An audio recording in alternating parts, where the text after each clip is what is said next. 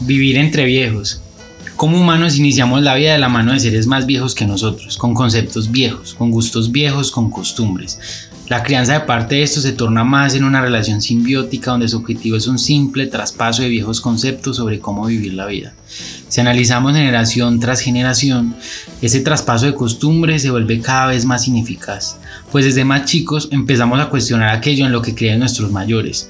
Nos negamos a muchas ideas preconcebidas por personas antes que ellos, tan viejas que ya no existen. Si alguna vez escuchamos a nuestros padres, podemos dar fe que en otros tiempos la experiencia del recorrido en cualquier área era lo que finalmente posiciona y valida tu opinión. Los viejos eran dueños de las decisiones. Ser joven era sinónimo de no saber. Lentamente las cosas fueron cambiando. Este fenómeno para mí es una revolución. La revolución de los jóvenes. La revolución de tu propio yo. ¿Cómo sería el mundo de distinto hoy si un joven estudiante de Harvard no hubiese concentrado todo su potencial en crear con sus amigos una red social que revolucionaría el mundo? Que crearía un ecosistema ficticio donde interactuamos sin parar, que rige nuestras relaciones hoy por hoy, aún por encima de lo que los viejos querían para él. Solo puedo pensar en su padre diciéndole, ¿cómo vas a renunciar a la universidad si estás en una de las mejores del mundo?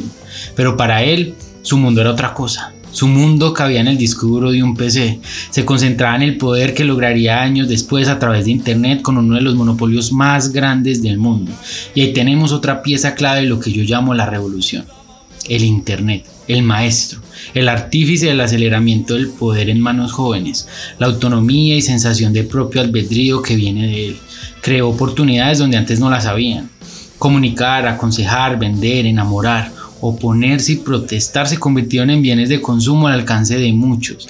Al día de hoy tenemos ejemplo de personas con pocas posibilidades que fueron ungidas en las sagradas aguas de la viralidad de Internet y que rápidamente ascendieron por un mundo efímero que solo existe en las pantallas, pero que de vez en vez te transforma también la vida real.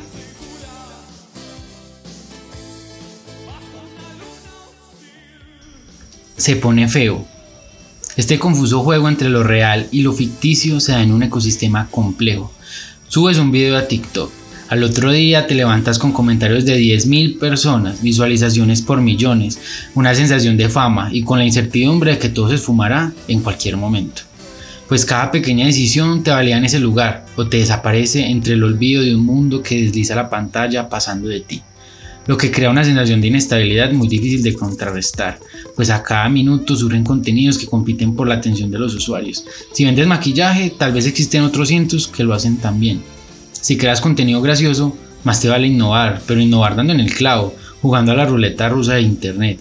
Esto dista mucho del formato de vida de los viejos. En su carrera de vida, por conseguir un éxito mediano, cada paso es lento y firme. Cada escalón que se conquista es mucho más seguro, sin lugar a dudas, esa vida es más estable, no importa si lo estable es aburrido. Por otro lado, también existe un pero muy grande, la desigualdad de Internet.